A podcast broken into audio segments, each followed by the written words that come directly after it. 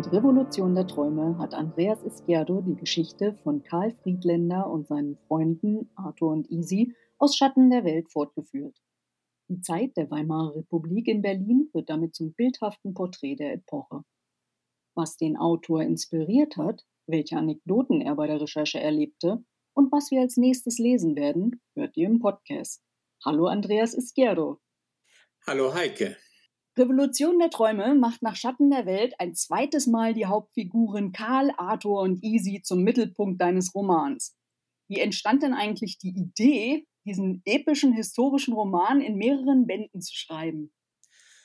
Also ich war in anderen Romanen ja schon mal in der Zeit, in König äh, von Albanien und auch in Fräulein Hedi träumt vom Fliegen und die Zeit hat mir gut gefallen. Die, der, die eigentliche Idee dafür war, dass in Deutschland oder in der deutschen Gesellschaft die Verhältnisse nie so schnell sich so schnell geändert haben wie zwischen 1910 und 1933 beziehungsweise dann irgendwie 39, wenn wir äh, nur bis an den Krieg gehen. Also innerhalb von 30 Jahren hat sich die Gesellschaft vom Kaisertum zur Demokratie, zur nationalsozialistischen Diktatur gewandelt. Das fand ich so spannend, weil ich, äh, weil es das in der deutschen Geschichte so nicht gibt oder nie gegeben hat. Und ich dachte irgendwie, es wäre ganz interessant, irgendwie drei junge Leute zu begleiten, die 1910 einsteigen in die Geschichte und wir mit ihnen deutsche Geschichte erleben. Das war auch eine gute Idee. Für den Schatten der Welt, für den ersten Roman, hast du ja sogar halt den bronzenen Homer bekommen. Äh, wie fühlt sich das denn eigentlich an, wenn ein Roman so gut ist, dass ihm ein Preis verliehen wird? Also Preise sind so ein bisschen die Orden der Kreativen. Äh, und wie ein Orden ist es eine Ehrung und ich fühlte und fühle mich äh, geehrt dadurch. Es ist eine Bestätigung der Arbeit, zumal man ja als, als Autor in seinem stillen Kämmerlein hockt und vor sich hin tippt und auch nicht weiß, wie, wie etwas ankommt und ob es gefällt oder nicht. Denn am Ende des Tages irgendwie schreibe ich ja nicht nur für mich, sondern vor allem auch für ein Publikum. Und wenn es irgendwie äh, so gefällt, dass es mit einem Preis belohnt wird, dann macht das schon ein bisschen stolz, ja. Was hat dich denn eigentlich jetzt speziell zu dieser Geschichte inspiriert? Kann ich dir äh, so gar nicht äh, genau sagen. Es war tatsächlich, ähm, dass ich auch schon in anderen Romanen in dieser Zeit war und diese Zeit mir einfach gut gefällt. Das ist, das ist eine Sache und eben äh, die Idee, ähm, diese, diese Zeitenwandel, Gesellschaftswandel zu beschreiben. Äh, ähm, was anderes kann ich jetzt äh, gar nicht sagen. Das war die ursprüngliche Idee. Ich hatte, es war eben nicht so, dass es eine Anekdote gibt, ähm, dass ich sagen konnte, wie, wie da steigen wir ein. Erst als ich diese Idee hatte, gab's, äh, las ich einen Artikel über den Planeten, äh, über den Kometen Halley, der 1910 die Erde passierte und es äh, haben sich abs man kann es nicht anders sagen, abstruse Dinge äh, abgespielt, weil die Menschheit tatsächlich hm, dachte, ah, Halley könnte mit der Erde kollidieren, dann war das irgendwann vom Tisch, aber es kamen dann die Gerüchte auf, dass in seinem Schweif Blausäure ist und die Erde beim Passieren dieses Schweifes ähm, die Menschheit auslöschen würde, wir alle ersticken äh, wollten. Was zur Folge hatte irgendwie äh, und die Grundidee, dass meine drei jugendlichen Helden Masken und Kometenpillen äh, verkauft haben irgendwie und so ein bisschen die Geschichte entstand. Ähm, das war alles vor Corona. Äh, wie sich dann irgendwie äh, gut 100 Jahre später irgendwie fest äh, herausstellte, haben dann eben auch Apotheken versucht, äh, Pillen gegen Corona zu verkaufen. Und die Maske ist irgendwie obligatorisch, auch wenn sie nicht von jedem getragen werden möchte. Und man hatte, und ich hatte so das Gefühl, es sind 110 Jahre oder so oder 120 Jahre vergangen, aber so richtig weitergekommen sind wir nicht. Seit wann lebst du eigentlich schon mit diesen drei Freunden aus Thorn? Und was verbindet dich mit dieser polnischen Stadt?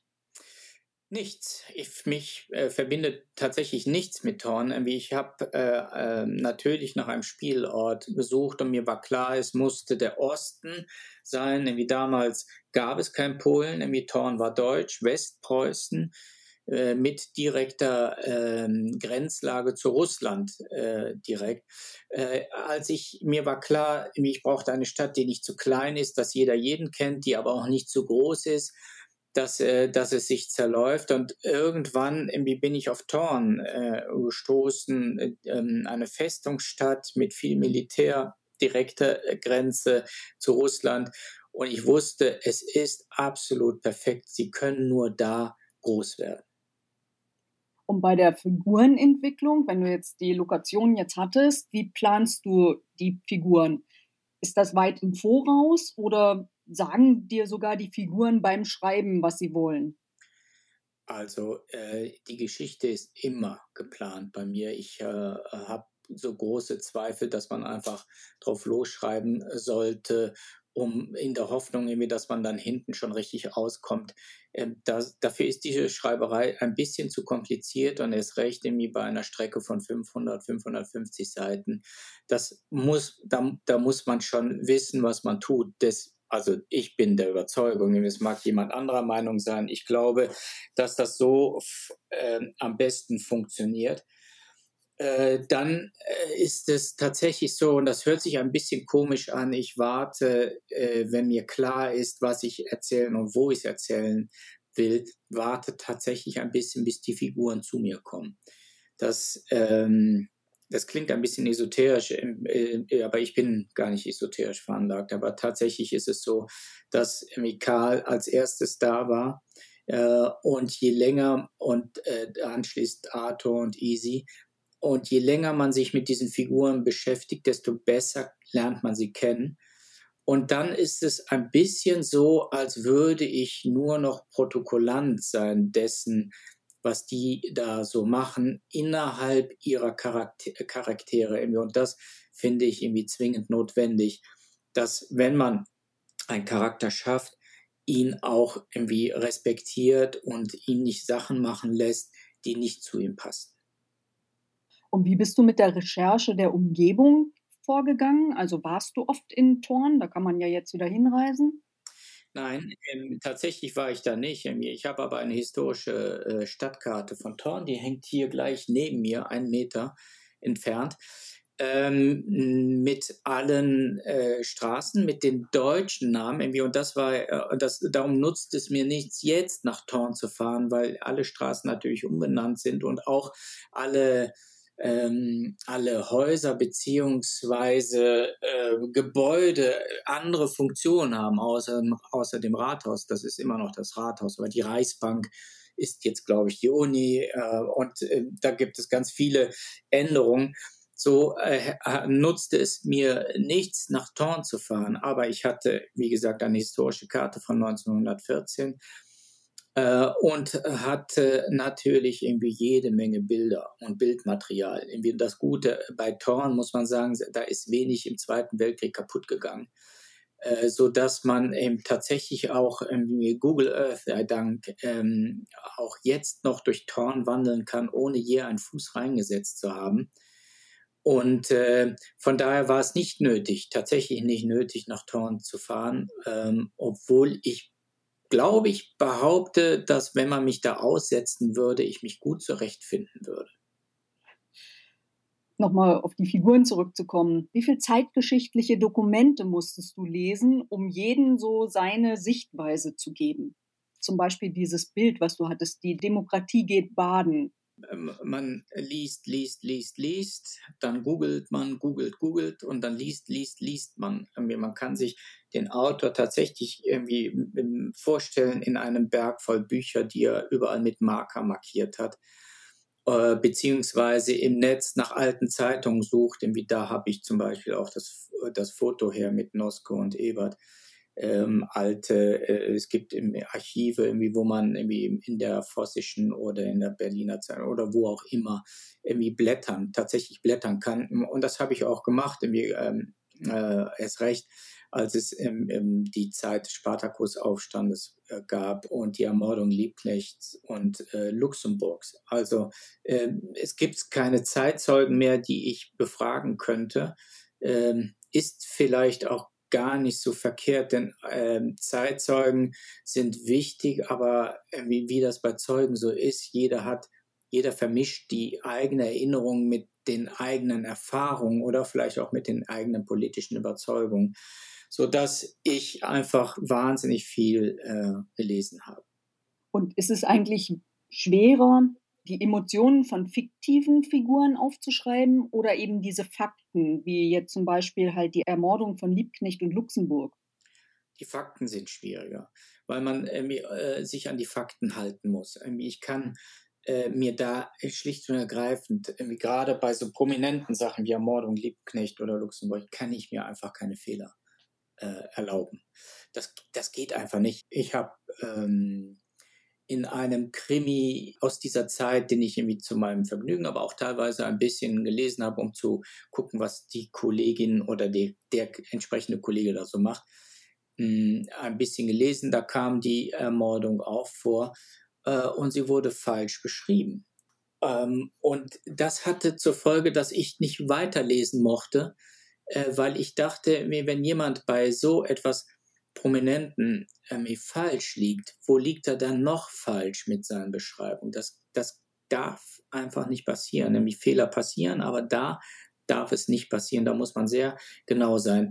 Denn, äh, und dementsprechend Emotionen, man lernt seine äh, Charaktere genauso kennen, wie man einen richtigen Menschen kennenlernt irgendwie und einschätzen lernt. Und dementsprechend ähm, kann man, glaube ich, nach einer Weile irgendwie sehr gut beschreiben, was jemand fühlt oder wie jemand denkt oder wie jemand handelt oder handeln muss. Und das fällt dann ein bisschen leichter. Und selbst wenn man da einen Fehler macht, ist es nicht so tragisch und nicht so schwerwiegend wie etwas, was ich irgendwie schwarz auf weiß nachblättern kann. Hattest du denn beim Schreiben eine Lieblingsfigur? Äh, nein, oder sagen wir mal jein. Im, Im ersten Buch gab es tatsächlich Karls Vater, irgendwie, der, mir, ähm, der mir sehr nah war und eine klitzekleine Figur, die überhaupt keine Rolle spielt, die ich aber sehr gemocht habe und das ist der alte Vassili, mit dem Karls Vater immer rumgestritten hat, irgendwie, um wo es eine herzzerreißende Szene nachher am Grab gibt. Äh, und äh, das, das hat mir irgendwie schon gut gefallen. Diese beiden Figuren haben mir schon gut gefallen. Ansonsten äh, habe ich sie alle äh, in gewisser Weise gleich gern, auch die Bösen. Okay. Und wenn du jetzt, wo wir schon von den Bösen sprechen, wenn du in der Zeit gelebt hättest, ne, wärst du auch Besucher in Arthurs Club gewesen? Ja, selbstverständlich. Also ich glaube, jeder junge Mensch äh, wäre gerne Besucher in Arthurs Clubs gewesen. Jetzt ist es die Frage, ob man es äh, eher im Eden äh, ähm, ha hätte haben wollen oder im, im Kaloi beziehungsweise nachher im Akasi. Wahrscheinlich eher das Kaloi und das Akasi, weil mir für das Eden schlicht und ergreifend das Kleingeld fehlt. Okay. Bei deiner Recherche sind halt Museen und Bibliotheken halt ganz große Quellen. Da sind bestimmt auch skurrile Situationen entstanden, oder? Manchmal, ja. Magst du uns eine erzählen? Ähm, nicht den beiden, ja, nicht zu diesen beiden Büchern, aber es gab äh, zu Fräulein Hedi, Träum vom Fliegen, bin ich ein bisschen durch die Kölner Altersheime äh, äh, gegangen und habe ältere, um nicht zu sagen alte Damen irgendwie nach ihrem Leben äh, äh, befragt oder zu ihrem Leben befragt. Und das war das war wirklich äh, äh entzückend. Das war nicht skurril, sondern wirklich entzückend, weil ich äh, so viel echtes Leben äh, erfahren habe oder erzählt bekommen habe. Skurril wurde es erst, als ich in einem der Altersheime äh, gelesen habe, im Nachklang, als das Buch fertig war. Und, äh, und während der Lesung und ich war gerade so mittendrin, stand ein älterer Herr auf. Und das war in der Bibliothek, sollte ich dazu sagen. Irgendwie, da war die Lesung und dann stand ein älterer Herr auf, der offensichtlich auch genervt oder gelangweilt war von der Lesung. und ging an ein Regal, um sich ein gutes Buch auszusuchen irgendwie und äh, nahm das dann, irgendwie war dann auch zufrieden und marschierte in aller Seelenruhe während der Lesung raus, um dann da ein gutes Buch zu lesen. Ähm, es gab noch eine andere Situation mit einem älteren Herrn, irgendwie, der äh, zu spät zur Lesung kam, sich hinsetzte, dann aber wieder aufsprang und laut verkündete, irgendwie, dass er gerade Flohsamen zu sich genommen hätte, irgendwie, und die Natur würde rufen. Und deswegen irgendwie möchte er sich wieder in, äh, äh verabschieden. Das war schon sehr schrullig. Im, äh, und ähm, da muss man sagen, im Gegensatz zu den alten Damen sind alte Männer seltsam und ich hoffe, ich werde nicht so einer. Du hast dir jetzt unheimlich viel Mühe gegeben mit diesen äh, Filmen, die wir auch auf Facebook jetzt sehen konnten. Und da haben wir ja schon erfahren, dass es weitergeht mit den dreien Ostoren. Wann werden wir denn was von ihnen lesen? Ich hoffe nächstes äh, Jahr um die Zeit in etwa. Äh, so ist es geplant. Allerdings habe ich noch nicht angefangen äh, damit, sodass ähm, dass das spannend bleibt. Okay, dann hab vielen, vielen Dank, dass du dir die Zeit genommen hast. Vielleicht habt ihr jetzt ebenfalls Lust bekommen, über Google Earth durch die Handlungsorte zu schlendern. Im Roman werden sie schon recht bildhaft beschrieben. Nach dem Lesen ist vor dem Lesen, so dass ich nun auf den nächsten Band von Easy, Karl und Arthur im Frühjahr 2022 warte. Die Rezension zu Revolution der Träume findet ihr auf meinem Blog https fraugoetheliest.wordpress.com.